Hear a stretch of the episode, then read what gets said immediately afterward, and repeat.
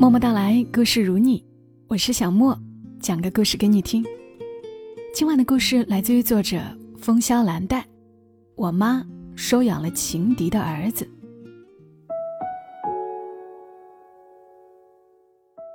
二零一一年，我刚参加工作，忙碌了一年，我省吃俭用攒了点钱，给我妈买了一套护肤品和一件非常好看的大衣。后来我要出商场的时候，想了下，重新跑回三楼给我爸挑了一套保暖内衣。我一坐上长途车，就给我妈打了电话。我妈的声音有点奇怪，她说今年家里有点事儿，让我别大惊小怪的。我想了一路，实在想不出家里在发生过之前那些事情之后，还有什么能算大事儿的。事实证明，我还是太天真了。我一进家门，就看到了那个孩子。他应该有十二岁了吧，长得又黑又瘦，正在餐桌上写作业。他抬头看到我，怯生生的叫了声“姐”。我的火一下子冒了上来，闭嘴！谁是你姐？我妈赶紧过来。让我小点声，别吓着孩子。我恨铁不成钢瞪着他，都懒得再骂他。我爸坐在轮椅上，他使了半天劲儿，口水都流到前襟上，也没说出半句囫囵话。我嫌恶的转过头，一把拉起那男孩，他的胳膊瘦得像段干柴，我几乎一使劲儿就能把他拎起来。我拽着他往门口走，他挣扎着向屋里大喊：“妈妈！”我妈跑过来拦着我：“你就可怜可怜他吧，他毕竟是你爸的儿子。”他居然就忘了那些绝望的夜晚，他抱着我哭的时候，那个时候，谁又来可怜过我们了？以后这个家，有他没我，有我没他。那天我硬是离开家，返回了省城。一路上我胸口像堵着块石头，连气都喘不匀，还吐了一路。从那以后，我添了个新毛病，晕车。那一天我在车上哭了一路。我恨我妈太健忘，这么快就把所有伤痛都忘光了。可我记性太好，什么都忘不掉。虽然事隔几年，我还是能从那孩子的脸上，一眼就看出那个女人的轮廓。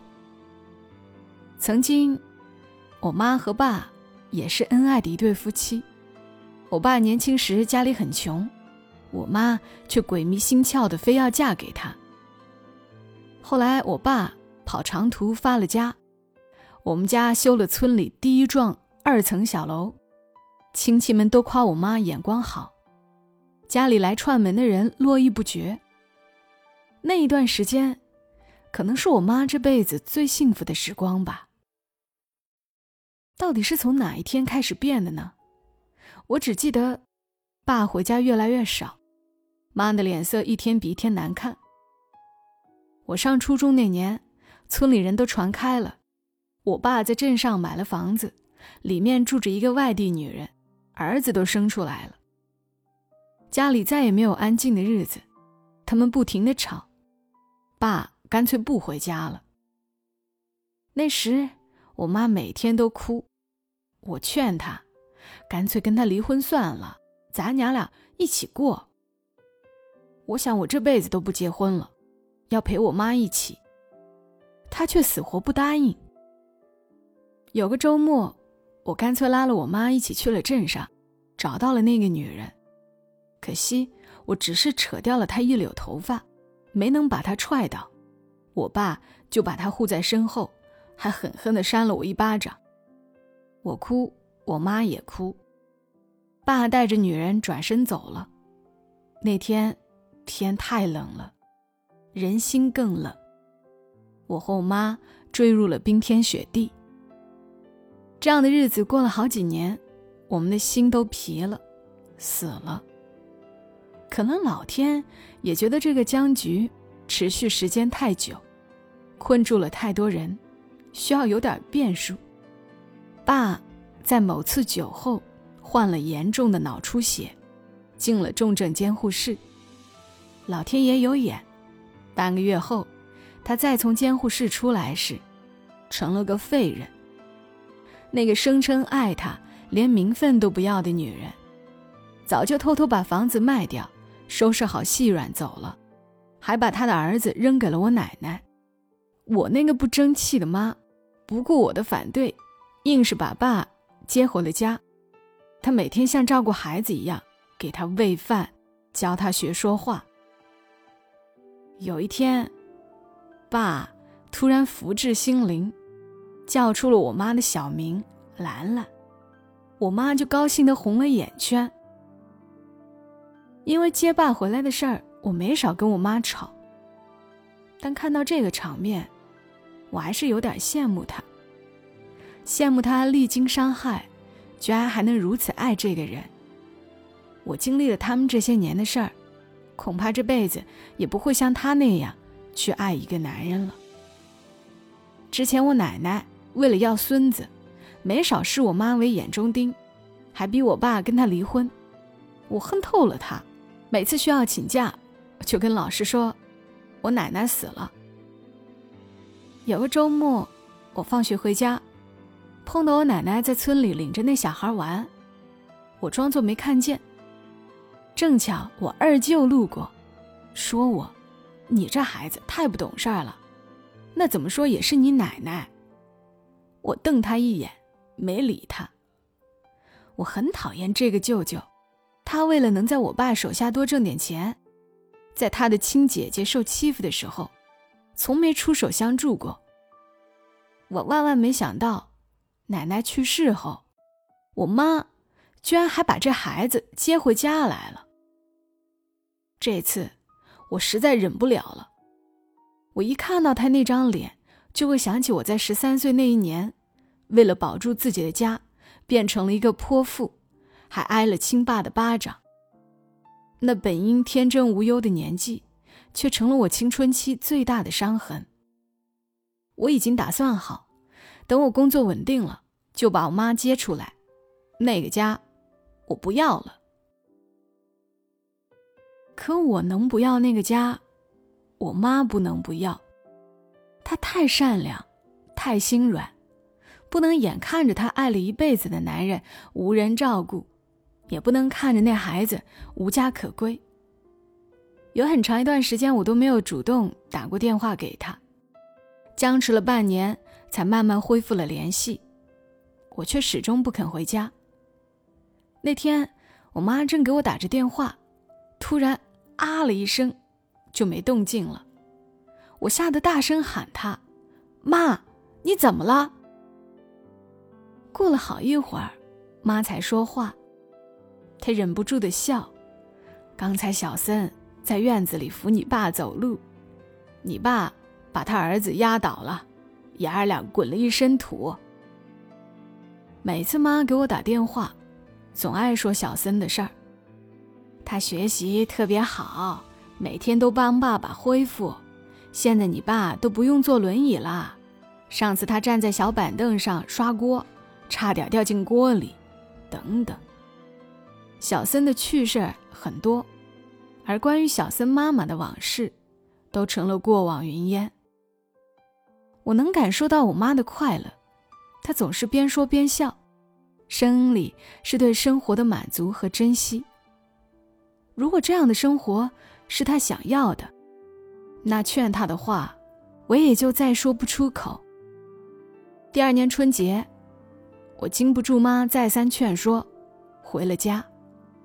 那小孩远远看见我，跑过来抢着帮我拿箱子，冲屋里喊：“爸，我姐回来了。”爸拄着拐杖，慢慢从屋子里走出来，冲我愧疚的笑。我看着他，真是老了，像枯木，有了一丝腐朽的气息。饭桌上，我对那孩子说：“明天镇上有庙会，你想不想去啊？”他没想到我会理他，笑得傻乎乎，使劲点着头。第二天下了大雪，妈劝我们别去了，我没听，骑着电动车带着那孩子去了二十几里外的镇上。庙会上人挤人，除了卖各种小吃的，还有唱地方戏的大棚。我问他想不想吃冰糖葫芦，他又笑出一口白牙，说想。我让他在原地等，自己挤出了人群。骑上电动车，回了家。我妈朝我身后看，小森呢？我一脸平静的告诉他，他在庙会上乱跑，我找了半天没找到，以为他自己回来了呢。那半天，我心里说不出的感觉，有种大仇得报的痛快。只是这痛快中，又搅着铺天盖地的难受。天快黑的时候，小森居然跑回来了，头上冒着汗，浑身又脏又湿。我妈心疼的给他换衣服，把热在锅里的饭端给他，埋怨他不该乱跑。他埋头扒着饭，什么也没说。晚上，我在自己的枕头底下发现了一个红包，里面是妈奖励给他的那两百块钱。我回城时，我妈偷偷递给我一张银行卡。这是我这几年打工挣的钱，你放心。虽然你爸有儿子了，这个家都是你的。我心里苦笑，他以为我是为了家产才不愿意认小森进门的。我想了想，还是收下了那张卡。二零一三年，我休年假的时候，在家多待了几天。那天突然下了雨，我妈让我去学校接小森，说他没带雨伞。我拧不过他，不情愿的去了。在校门口，看到了我舅，他闺女小娟跟小森在同一个班。小森亲热的叫着舅，我舅一脸嫌弃：“你这个小私生子，谁是你舅啊？”说罢，便领着他闺女上了车。我拉着小森就走，训了他一路：“你怎么那么没出息啊？他都那样了，你还管他叫舅？你以后别老跟小娟一起玩。”他还傻笑。咱妈说了，小娟是我表妹啊，我得护着她。他这性子，一点也不像他杀伐决断的老爸。更像我那个不长记性的老妈。后来，同事在我手机里发现了我们的全家福。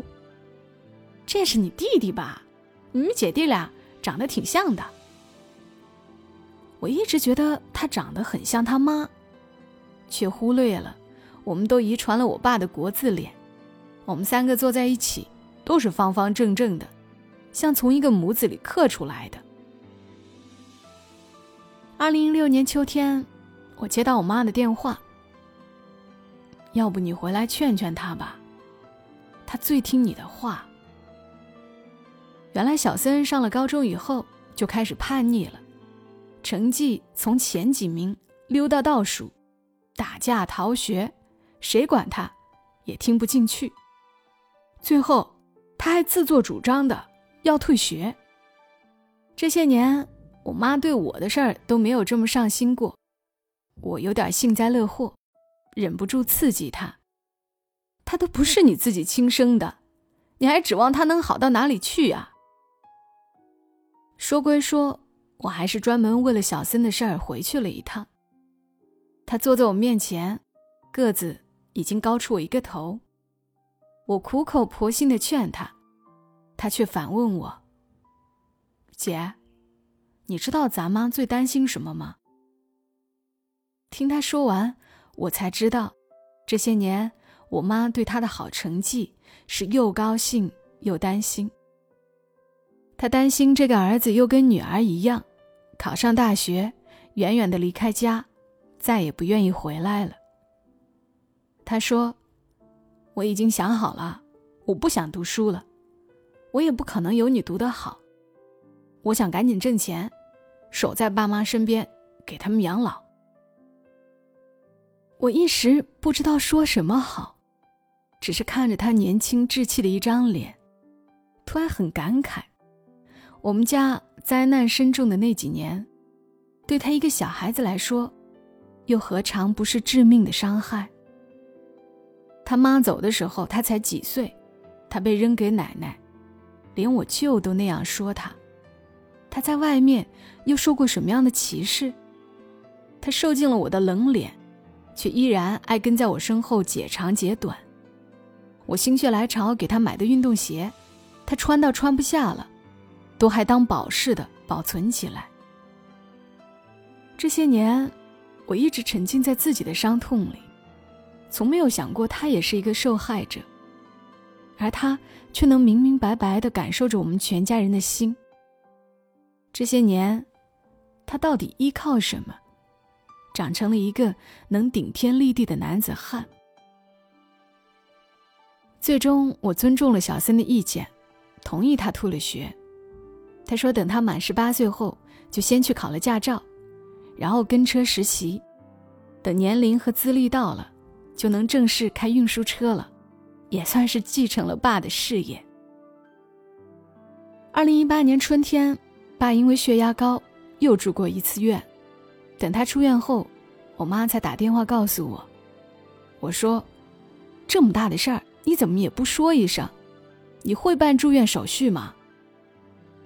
我妈笑了：“你就别瞎着急了，不是有你弟呢吗？”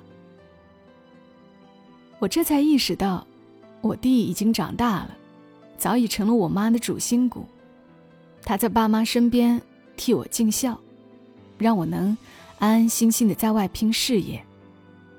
本来我害怕婚姻，早就做好了孤独终老的打算。我一直以为不会爱上任何男人了，却没想到我还是遇到了那个人，让我愿意和他一起赌一赌明天。我的婚礼定在二零一九年初，小森专程开车来省城找我，递给我一个厚厚的纸包。打开是两万块，是他自己挣的钱。我哪能要他的钱呢？我把钱推回给他，他很生气。姐，身为你娘家人，我要为你争一争面子，你别嫌少，等我挣得多了再给你补上。我生性嫌麻烦，原本不打算举行婚礼仪式的，后来想了想。还是订了婚车和酒店。在娘家出门的那天，小森非要亲自开车接我。那是我第一次看到他哭，还对着新郎发狠：“姐夫，你要是敢欺负我姐，我就把你揍得不成人形。”车里的人都笑，我也笑出了眼泪。看到没，我可是有亲弟弟护着的人。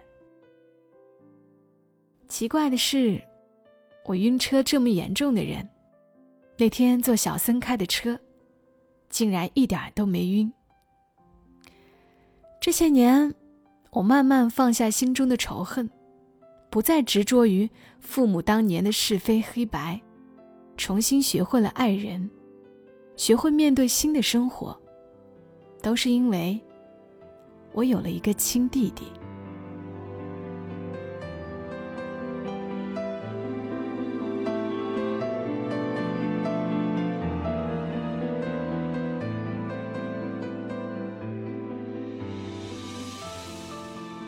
读完这个故事的瞬间，内心里涌起各种情绪。一方面，觉得文中的父亲是不值得原谅和善待的；另一方面，又觉得善良是如此可贵。如果不是有这个看起来软弱的、好欺负的、没有原则的妈妈，故事中的这个弟弟会有怎样的人生呢？那么狠心的妈。却生下了这么暖心的弟弟。有人留言要我说一说刘学周的事，我真是不忍去说。要是他能有故事中的弟弟那样幸运，该多好啊！太遗憾了。这个艰难的在人间走了一遭的男孩子，警醒我们，不要轻易说出恶毒的话。那些心中的感激和祝福，不妨多表达一些；那些不了解的事，不忘做评论。多一点善意吧。好了，我是小莫，大小的小，沉默的默。谢谢你听到我，祝你也好眠。小莫在深圳，和你说晚安。